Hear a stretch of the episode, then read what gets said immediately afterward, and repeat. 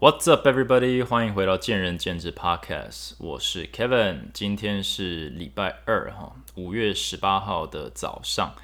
嗯，算起来呢，已经是停停业第四天。我们是五月十五号呢，收到停业的公告，或者说政府宣布说，健身房或者八大行业，呃，或者是十大十大产业呢，嗯，要。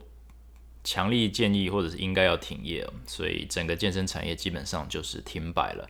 那也来到第四天。那今年五月十八号呢？嗯，好像也是停班停课的第一天吧。我不知道是不是所有的行业都停班了，但是呃，也算是很接近了。那大家也都闷在家里呢两三天了，不知道大家过得好不好，或者是目前的这个状态如何？那我相信大家都有非常多的焦虑感，还有不确定感哦。那身为经营者，呃，我相信我的这个包含我在内的所有老板们也是非常的焦虑。所以这一集基本上就是来讲讲 如何哦，没有没有什么正确答案或者是一个标准答案哦，但是就是闲聊一下这几天下来，或者这过去这一两个月下来。我对疫情的一些想法，那分享给大家，希望对大家多少有些帮助哈。那其实会不会停业这件事情，我已经想很久了。其实一开始从去年疫情刚发生，就是国外非常危急的时候呢，我就有考虑到说停业的可能性，所以那时候都有在想一些配套。那很幸运的，我们也就是。不要说拖延好了，就是暂缓疫情的这个严重性呢，也这样子安然的度过了一整年，呃，来到了现在的状况。那很多人可能会觉得说，这是哇，终于失手了，或者是我们松懈了。好，那不论如何，现在的现况就是，呃，疫情是有蔓延，然后可能已经来到去年国外我们所，呃，从这个地球另一端观望的一个状态。我们现在有点像是重演。或者是步上他们的这个后尘，就是基本上在走一样的路了。但是依然还是要用一个比较正面的方式去思考，就是我们都已经看过其他国家走过这一条呃这一条路，或者经历过这一段。那不管是在这个资源的充足性，还有心态的健全，还有政府的一些。呃，策略呢，理论上都是应该比较完善的，所以在这一方面，我们可以想办法说服自己安心一些。那我如何看待这件事情呢？其实从上一集在讲 EQ 的时候，我一开始就讲过，我是一个呃相对可能比较理性的人，所以我的情绪起伏也不会说很大。所以我在看这件事情的时候，我也是用这样的一个标准去看，就是我是试图去了解。现在的游戏规则是什么？我之前的集数也讲过，我我我如何用游戏规则这个概念去做事情啊。所以今天就是一个游戏规则不断在改变的一个产业现况，或者是社会现况。所以呃，有些人是比较不善于改变，或者不喜欢改变，所以在这段期间很可能就会非常的焦虑、焦急，或者甚至你要说痛苦都可以。但这是一个不得已的状况，我们就是必须要有不断重新设定游戏规则的心理准备还有能力。那假设你不是属于这种类型的人，确实会比较辛苦一点，但不代表就是世界末日。好，那基本上我们现在呢，呃，因为疫情而创造出非常多的恐惧感。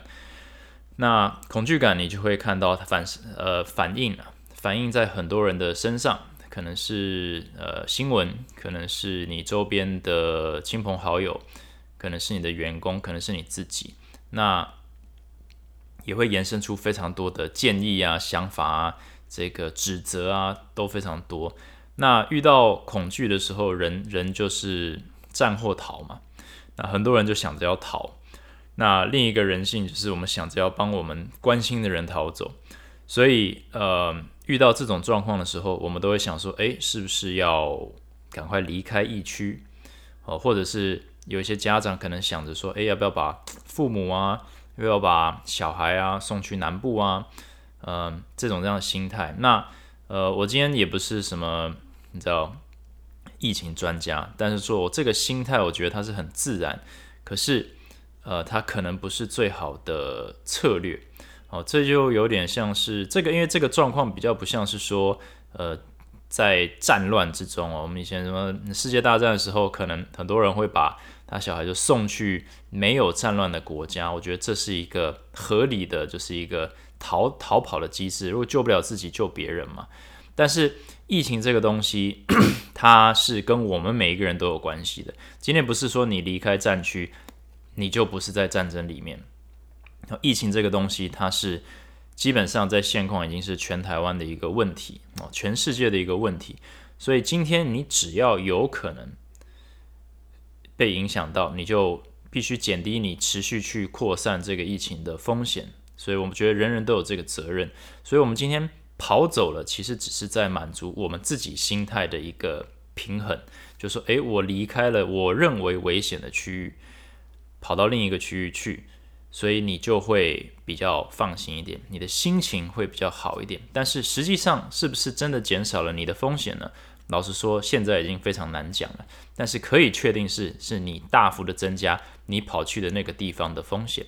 也就是说，你会把你跑去的过程当中，或者你的终点哦，你的歇脚地，呃，呃落脚处之类的，或者你另外再碰到的家人、朋友和环境呢，你会造成风险。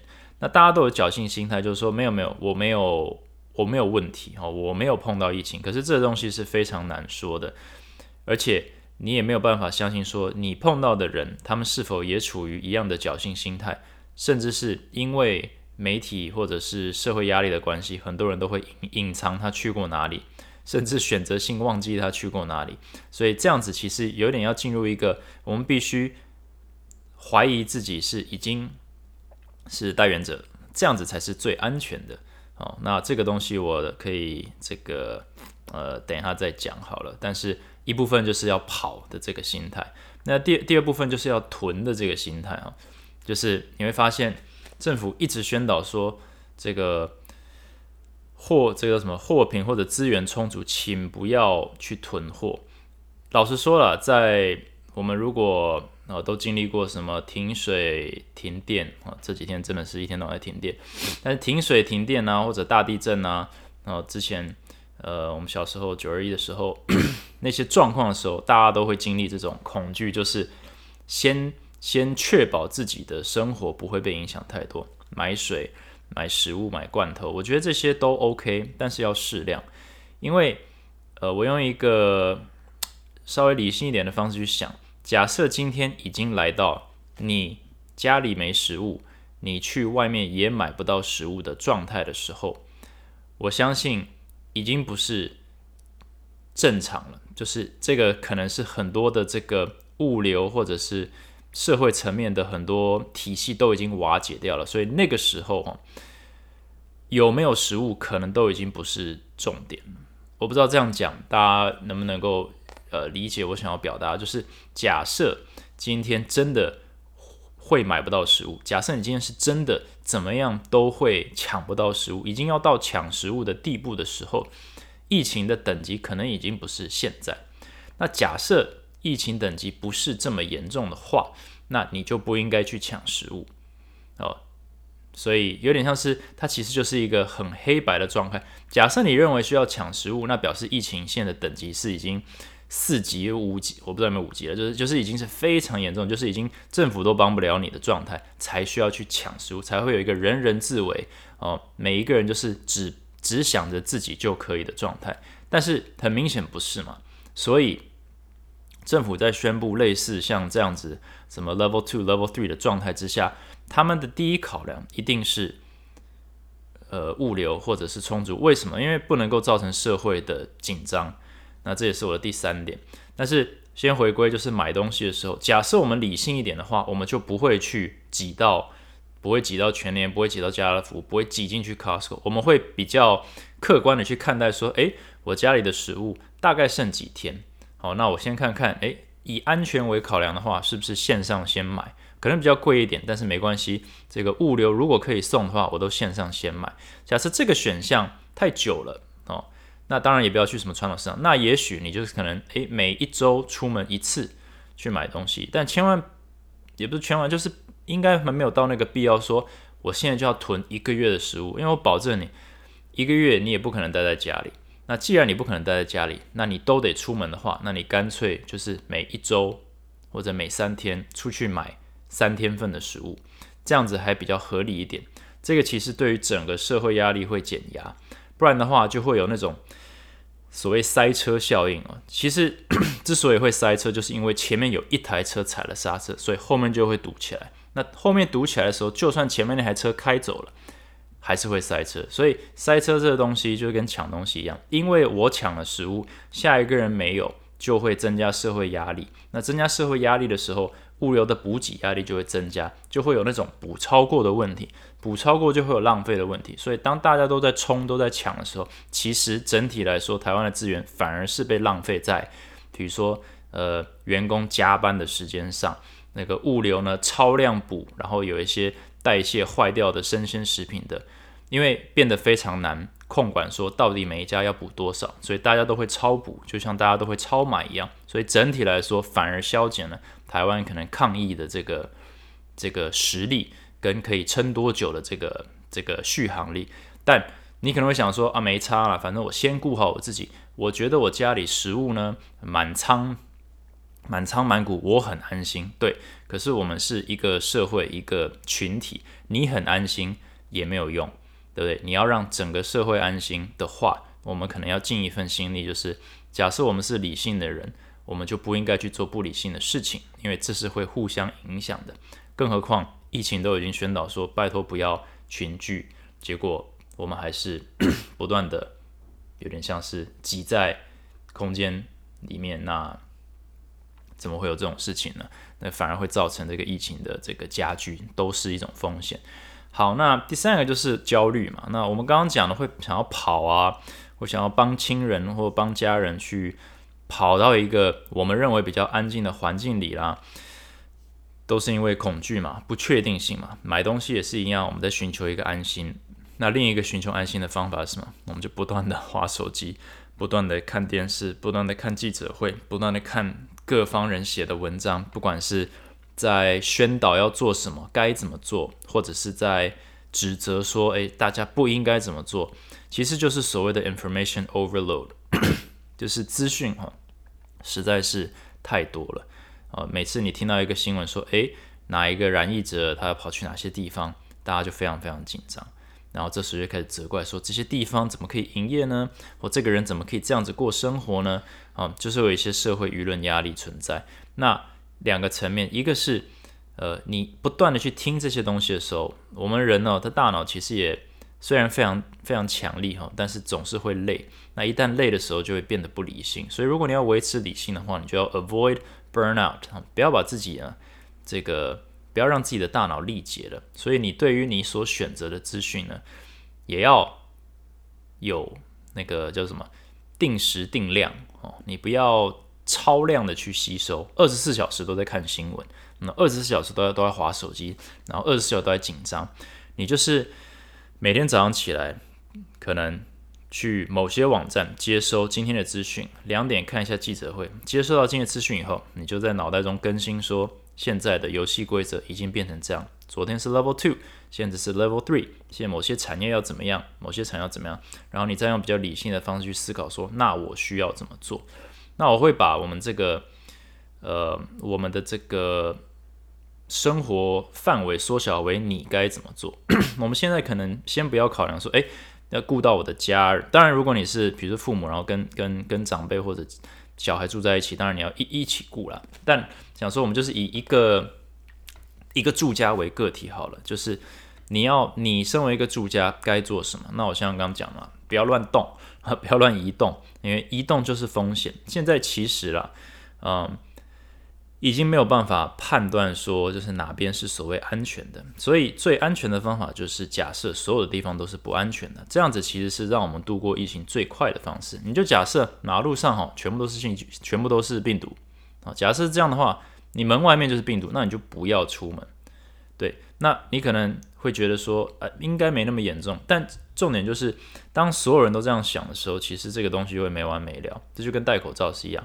应该我没有，所以我不戴口罩也不会影响别人，或者应该我的朋友没有，所以我在他旁边不戴口罩应该也没关系。可是就是每一个应该总是会有，你不用说一百个人只要一个，那就那就是那就是中了，对不对？那中了的这个影响力又太大。那这个病毒最可怕的地方，并不是说它这个致死率非常高，像很多人在讲，就是致死率没有很高。它就是一个流感，问题是它传染力非常强。当传染力非常强的时候，它瘫痪的是医疗体系。那一旦瘫痪医疗体系的时候，就是在增加社会压力，就跟物流被瘫痪是一样。当医疗体系被瘫痪的时候，今天有糖尿病的、需要洗肾的这些人都没有办法哦，需要开刀的、需要生小孩都没有办法。那这时候就增加压力，增加压力，社会体制就会崩坏。那这也是最严重的地方。其实并不是说大家会吃不到饭啊、喝不到水啦，或者说。呃，你知道类似这样子，所以其实它的重点或这个疫情或这一个 pandemic 哦，它最关键的地方就是减少社会体系的压力。所以做到这件事情呢，我们是人人有责。所以只要你可以不增加风险，你自己能够忍受的，那我们就忍受，对不对？我们今天不要去想说，哎，那我这个存款不够啊，哎，我这个生活的计划被影响，那我这个吃东西呃不太适应。我觉得这些都是小事情，因为社会体系、社会架构如果撑不住的话，其实没有人是逃得走的，对不对？呃，你要说从地球村来讲是一样，你从台湾也来讲，你今天跑到高雄，然后你不尽你的这个责任去，呃，不要乱移动，你你总是会间接造成社会压力的提升，那最后整个社会体系瓦解掉，其实你也跑不走。所以我觉得大家在这方面哈，可能可以多体谅一下，就是很多的政策。或者是很多其他人的行为，可能不是最理性的，但是我们只能从自己做起，因为大家都已经进入一个慌乱的状态的话，我们就是要理性一点，去先把自己做好。然后 我我会认为说，大部分的人都没有办法大量的消化资讯跟重组资讯，然后用客观的方式去呃消化跟跟反应，所以行为模式都会有一些呃一些缺陷，所以请帮自己就是。减少 information burnout，information overload，不要把你自己的脑袋超载。好，现在在家里哈，你就是有这个时间，多看一些跟疫情不相关的书。你要看一些漫画，你要看一些小说，你要看一些管理的书，都非常好。然后看的时候呢，写心得，把你的注意力哈百分之百转移掉。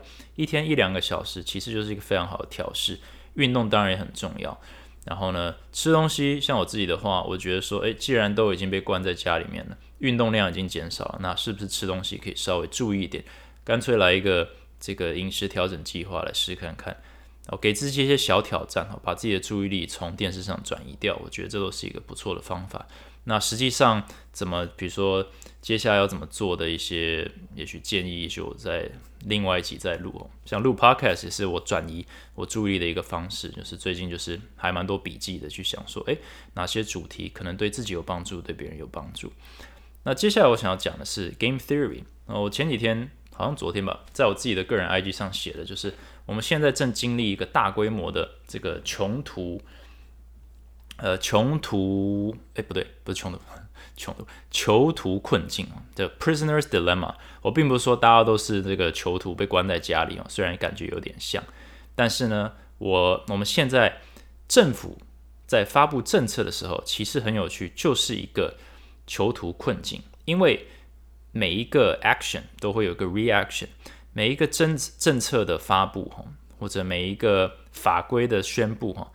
都会有一个社会的反应，那这是一个非常非常复杂的一个，嗯，一个事情啊。我我我用游戏来讲，我我并不是说这个这个轻轻轻视这整个状况，但我觉得用游戏规则来讲，可能比较好理解。就是今天我宣布说不要出门，我就知道会有一部分的人遵守，一部分的人遵守。但是抱怨，然后一部分的人完全不遵守，然后另一部分的人是想遵守，但是会忘记。好，我简简单来把人分成这样子。那身为政府的话，身为一个制制定规范游戏规则的人呢，你就要去思考说，那我讲这句话，我请大家不要出门的时候，到底有多少人是落在这些象限里面？那另外就是这些象限它会不会互相影响？本来会忘记的人会不会被很严格遵守的人所影响，然后让他们不会忘记？那那些坚持，像美国那些坚持不戴口罩还出门抗议被抓也不不管，然后被传染也也不在乎的那些人，会不会影响那些不知道该不该相信政府的人？哦，或者是怎样？那这些比例是多少？所以宣布出去这个实际的政策的效力是多少？其实就不是很简单的说宣布正确的事情就对了。好，这就是所谓的呃一个困境，就是说囚徒困境，大家应该都知道。呃，不知道的话，prisoner's dilemma 就是如果你有两个两个囚犯哦，他被抓起来，然后现在你把它分分在两个不同的这个这个。执询室里面然后你进去跟一个说，只要你这个承认你有犯罪，我就只关你一年。然后你跟两个都这样子讲，然后另一个就是，如果你死都不认罪，但是另一个人认罪的话呢，要关你三年。啊，但是如果两个人都不认罪的话，那就没办法关他们。哦，所以假设你是囚徒 A 的话，你会想说。我死都不承认的话，会有两个情况，一个是对方也不承认，我就被关，我我就被放走了；另一个是他承认，他承认的话，我要被关三年。那假设我自己先承认的话，有两个状况，另一个是他也承认，那我们一起都被关；然后另一个是他不承认，然后呢他被关，那我不被关。所以最好的状况就是我承认，那应该是这样。对，就是其实啦，如果他们两个先套好招的话，最好的状况就是两个都不承认，两个都可以走哦，就是无罪开始。但是因为我们没有办法预测其他人的想法或者行为的时候，我们会去做我们对自己好的行为，所以我可能就是会承认。那结果最后结果就两个都承认，然后两个都被关，这样子呢？那因为没有人想要冒险说我不承认，然后对方承认了，然后他没事，呃，应该说他被关。一年，然后我被关三年，那我觉得很冤。所以，除非你可以预测或者是理解对方的心思的时候，到最后我们都会做一个决定。其实整体来说是对彼此都不好的。哦，这就是所谓的 prisoner's dilemma。那政府在宣布这些东西的时候，其实就是面临一样的问题嘛。像大家一直在说，就是你为什么不干脆？也不是大家，有些人哈，媒体哈，就一直在敲这个点，就说：哎，你为什么不干脆？把 台湾就封城哦，封岛哦，这样不就好了吗？就是大家都不准去任何地方啊，这样子不是很快两周就过去了，干干净净哦，非常好。这就是一个没有理解 prisoner's dilemma 或者故意不理解 prisoner's dilemma 的一个建议，因为我们大家都心知肚明，说每一个人哈，他是人是不理性的，所以你今天在宣布任何东西哈，很多人他是讨厌改变，所以今天假设真的下令下来。不准出门，怎样不准出门？你一出门，我就警察就来抓你，或者就来罚你三十万。我相信还是有非常多的人会出门，甚至会出现故意出门去抗议的这个状况。那这是可以预测的。所以假设或者呢，或者说你封城封双北，你一旦宣布了，一定会有人呢想要逃。哦，不是说就是逃逃啦，但是就是一定会想说，哇，双北要被关了，我可不想被待在家，所以马上就是你知道，直接开车，马上就跑去南部这样子，或者是南部被封城就跑去，反正就跑去没有被封城的地方。那你想一下，我们之所以会有这个心态是为什么？因为我们不想被关在家里，所以一旦你跑去南部的话，你一定会觉得说，就是我刚刚一开始讲的，哇，就是。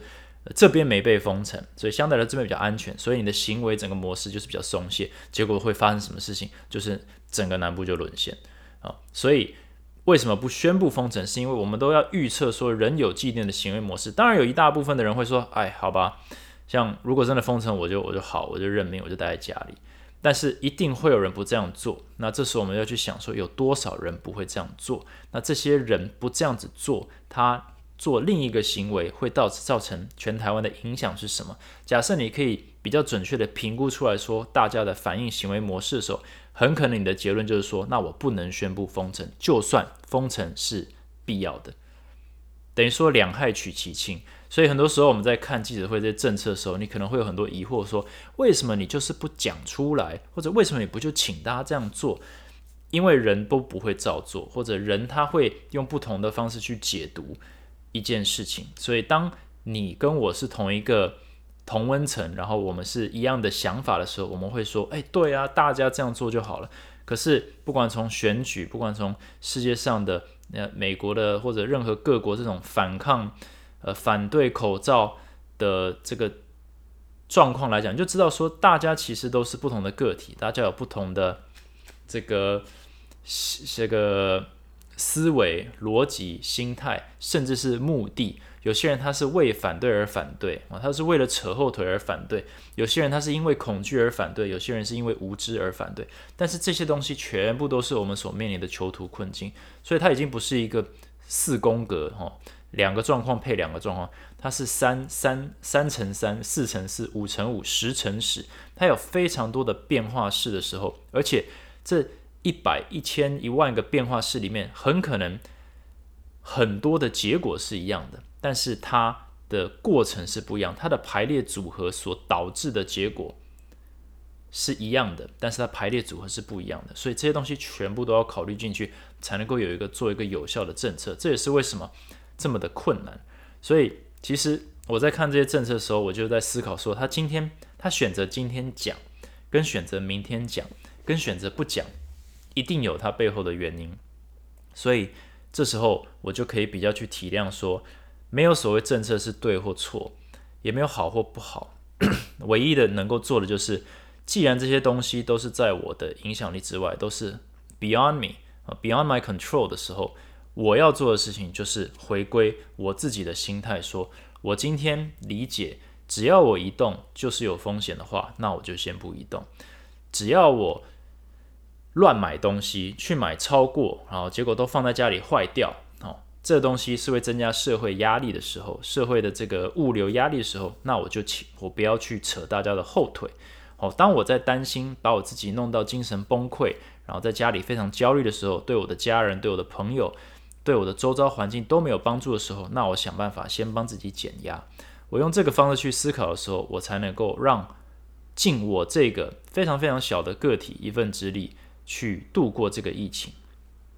那另一个就是，当我们这些压力就是无处发泄的时候，我们就是会去责怪别人，好，我们责怪别人。那这也是为什么有这么多的社会舆论，哦，去呃去攻，也不是说攻击，但是其实我们这么想要知道说，那这些染疫的人哈，他到底去做了什么事情，导致他呢变成这样的一个一个坏人和一个害群之马？嗯，但其实每一个人都有他的生活模式。你今天说，不管去什么按摩店呢？这个那叫什么茶茶室啊？这些东西只是在我们的同温层之外，也有很多文章出来 defend 他们说，其实这些东西也不是什么非法或不可见人的呃这些这些场所，它就是一种生活模式，只是你和我都不需要，或者你和我都不知道啊。它有点像是在这个社会比较不阳光，但是它也是一个非常必要的，让让我们的这个社会或者某一些。呃，年年龄层或者是某些社会阶级层能够好好过日子的一些一些呃一些生活形态或者是一些呃工作形态，那这些只是你和我不需要去接触到的，那不代表它本身有很大的问题。那呃，但是因为我们只要遇到让我们焦虑的事情，我们就会指责，所以这也是这也是很糟糕的事情，因为我们就是会。忍不住去指责这些染疫的人，染疫的人有非常非常大的压力，所以他有非常高的动机呢，去不老实讲他到底去过哪里，遇过什么人。那这到最后影响的是谁？影响的就是你和我这些指责他们的人，对不对？所以我们的焦虑会造成我们的风险的话，那请不要焦虑，也请不要指责。我觉得这个是非常重要的。然后另一个，我再顺道一提，虽然可能扯远了，就是因为我们。很想要、很渴望去指责别人，所以我们就把媒体的游戏规则设定成这样。所以媒体为了要能够冲版面，他一定会帮我们去追这些人，去追杀这些人，让他呢就是无所遁形，把他所有的这个祖宗十八代的事迹全部翻出来。不管是在选举的时候，我们是渴望这些，你知道这些消息，或者是明星的狗仔队的概念。或者是染疫的时候，我们要非常完整的阻击，然后我们再攻击他们。这就是我们等于说社会的一个游戏规则，导致媒体变成这样子，导致政治变成这样子，导致这个防疫变得困难。其实就是人性嘛，就是因为我们的焦虑或者我们的好奇心，我们就会去追这些东西。可能我们太闲了，可能我们这个这个太太躁郁了，或者我们是太生气了，都一样。我们这些都是不理性的反应哦，不客观的反应，导致到最后害到的是谁？害到是我们自己。我们很常抱怨这个媒体怎样怎样，但其实媒体就是为了赚钱，媒体就是为了我们而产出 content。那那些 content 难道就不是你要的吗？其实就是你要的。所以除非你不要这些东西，呃，它是不会停止的。那另外就是我们都需要负一点责任。之所以我们会让染疫者不敢讲，造成防疫更困难，一大部分的责任就在我们自己身上。你要自己想一下，呃，你你有一天如果你染疫了，你敢把你一整天过去一个月行程全部讲出来吗？也可能不敢，但是你必须，因为这就是你的责任。但是你可以体谅说那些不敢的，呃，就算他不是做什么伤天害理的事情，他可能因为害羞，他可能会紧张，他可能因为这个不好意思而不讲。那我们就是要给予他们最高的几率去愿意讲出来，才能够帮助我们自己和家人安全。所以这部分也是，嗯，也是一种自律，就是我们要克制自己的这种冲动哦，去骂人的冲动，去然后去这个口水战的冲动，我们才真的能够把疫情控制下来，对不对？不要乱跑，不要乱买，不要乱担心哦，不要把自己烧掉，这些东西都都蛮重要的。好，那最后一点我讲说，我这边讲说只是我的一些心得，但。我给大家一个一个观点好了，也是想要再帮大家度过这个疫情哦，就是最好的方式度过疫情最好的方式，除了我刚刚讲的一些心态设定以外，就是假设这个疫情会持续非常的久哦，可能有点负面，但是假设这个疫情，或者先不要假设疫情，我们假设 Level Three 呢的这个现况呢会维持六个月。我讲夸张一点哈，不要有人听到现在就已经这个哭出来哈。但是我是在心态设定这件事情。那我用一个比较轻松的讲法，就是这就像在减肥。假设你今天设定两周后就要去拍婚纱照，或者就要去海边，你这两周会非常非常的努力啊，饮食控制，然后运动，然后非常有纪律，然后两周后非常开心就去海边了。但是你会发现，说假设两周后你发现说，哎，这个海边出现鲨鱼哦，不好意思哦，今天海边关闭了。你想象一下，你那个心情是什么？你一定崩溃，你一定在出发前两天呢，听到这个消息呢，你你当晚大概就去买咸酥鸡了，你直接崩溃掉。你说啊，算了。尤其是如果你不知道延到什么，如果他跟你说，哎，那两周后或者是呃后天哦就可以去了，我再再等三天就可以去，你可能还可以撑住哦。但是心态上。就是非常的脆弱，只要破坏你的计划，就直接 game over，你过去的努力都没了。防疫或者是我们现在被关在家里，其实是一模一样的事情。很多人开始想说，好，我们就撑过这两周哈，这两周呢，你就好好睡觉啊，你就好好休息啊，哦，养精蓄锐啊，准备两周后呢，要重新回归工作呢。呃，冲一波哦，教练可能都这样子想，毕竟我在健身产业里面。可是我觉得是一个有风险的想法，因为客观来说，不管今天我们有没有能力哈，在三周、两周内呢就恢复正常，我觉得都不应该是我们期我们的不应该是我们的预期，也不应该是我们的期望哦。有的话非常好，没有的话呢也没有关系。为什么？因为重点是疫情要一劳永逸。哦，我们今天不是要让疫情从我们的眼前消失，我们是要让它从台湾消失，从世界消失，这才是重点。哦，今天你安不安心，或者你住的这个、你住的这个乡镇，或者这个县市，或或台湾这个国家有没有疫情，其实真的都。都只是暂时的，我们需要的是整体来说，永远都不用再担心这件事情的话，我们的眼光也要放远一点。所以我们就先假设这件事情会过很久，过很久的话，我们就不会求快，我们会真的去重新思考一下，说假设以后的生活模式就是这样了，那我该怎么规划，对不对？假设你能够这样想的话，你很可能就不会去囤货了，因为每天去跟人家挤。这件事情是不合理的事情。你只要说我你接下来六个月都要这样子采买，你一定不会这样做，所以你就不会去抢购了。不会去抢购的时候，社会压力就减低了，反而这个大家都这个衣食无余。所以这个心态非常的重要。你假设这件事情会持持续很久。第二个就是你不会完全浪费掉这两周哦，两周可能大家有些人就说哦好，我就帮自己放个假，然后每天就是看 Netflix，然后看两周，虽然非常吸引人了，但是如果你想说，诶，接下来六个月都这样子，你也不可能看六个月的 Netflix 嘛，你也不可能就是耍废六个月，所以你会开始想说，嗯，那我每天可以做点什么事情？哦，接下来六个月我每天要做些什么事情？我每天可能花半小时在家里运动。我可能研究一下怎么怎么煮煮饭哦，我也也去研究一下，呃，学一个学一个技能啊，这个我是想要在下一集再录，就是说我可以去做一些规划哦，因为时间够长，你才能做所谓的长期规划，财务要长期规划，不要超短线哦，不要当散户，对不对？那投资也是一样，工作的计划、人生的计划其实都一样。那这个防疫关在家里的计划。这个心态也非常重要，我们就假设它会很久，这时候你所有的心态都会，你的心跳吼，你的血压都会回归正常。你回归正常以后，你才开始思考说，诶，我在我这个空间里面，我应该要做什么？然后你就开始照这个计划慢慢做，也不用说什么一天就要把这个计划生出来，你可以循序渐进。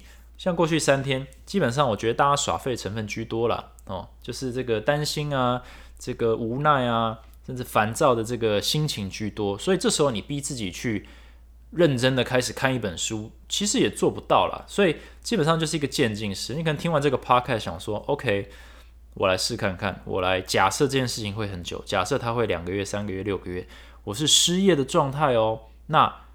第一件事情，先来看看你的财务状况，我觉得这非常的重要，对不对？那好，这些看完了以后，那再看你的生活状况，对不对？诶，打点一下，诶，家人在哪里啊？家人还 OK 吗？需不需要你的帮助？哦，需不需要有人跟他聊聊？哦，是不是会紧张？那了解一下。那另一个就是资讯的收集，对不对？这些东西其实就是你可以慢慢慢慢开始调试的第一步。但是假设你今天都是看短线，今天怎么办？明天怎么办？这两周要怎么过？其实你会处于一个非常高压紧张的状态下，其实你什么事情都做不好，而且老实说，对疫情只会有负面的影响。虽然你可能觉得，呃，你没有在影响任何人，但是因为你的行为，哦，这个牵一发动全身，它是一个波浪 （butterfly effect）。只要你去做什么事情。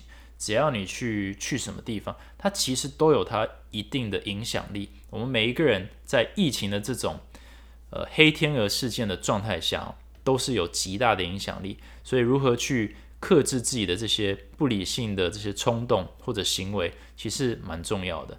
那这个 podcast 或这一集，其实也就是想想帮大家设定一下这个心态，对不对？我们今天要减肥成功，绝对不是冲两周。我们身为教练也都知道，任何来跟你讲说，诶，我我两个月要拍婚纱，那那我要上几堂课，这些人其实除非他观念能被你改变，都已经是步向失败之路。就算他成功了，他可能也是牺牲了某些东西，他可能牺牲了一些健康，因为太极端了，他伤害了自己的这个内脏这些功能。那另外就是他通常复胖的几率很高，因为他把它视为阶段性的任务。那防疫也是一样啊。假设我们今天就是拼了命哦，把它做一些很极端的事情，把它压下来哦。其实大家就会习惯说，诶，就忍一下就过了。那一旦忍一下不过呢？忍一下，但还没有完全消灭这个病毒呢？那这时候大家就会崩坏，我们就会复胖。那复胖的时候，大家知道，你复胖几次以后，每一次都比下一次困难。所以防疫也是一样，我们只要这一次，如果我们是用忍的方式把它硬。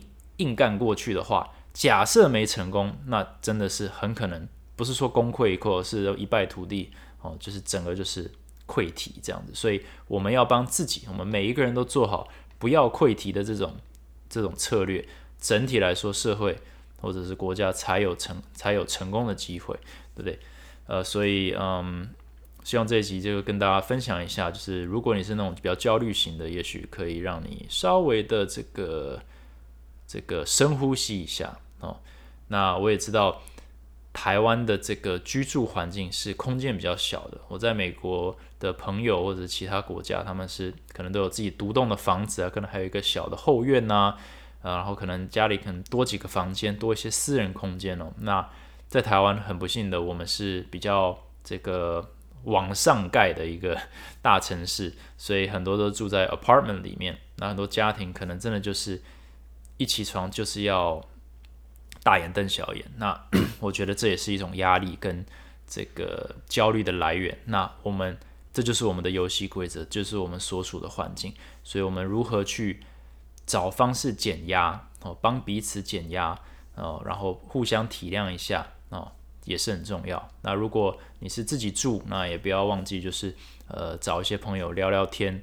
很多人会建议说，就是跟跟其他人就是线上连线聊一下。你很久没聊的人，现在都是有非常合理的、合理的这个名堂或名目去找他聊天，对不对？所以我觉得都是一些 strategy。但是这个关于这个 strategy 的部分，就是我们可以做些什么事情呢？那我就等到这个下一集再录好了。OK，那这一集就是关于疫情的这个心态呢，呃，我就讲到这里。那今天是礼拜二嘛，今天是 Day Four，那我们就是哦，我们看长期，假设会很久。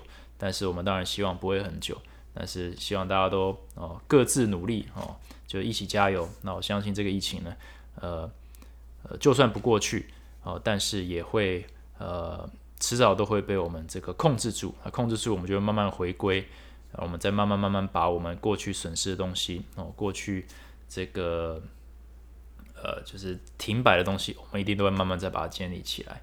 哦，身为一个这个经营者，我相信。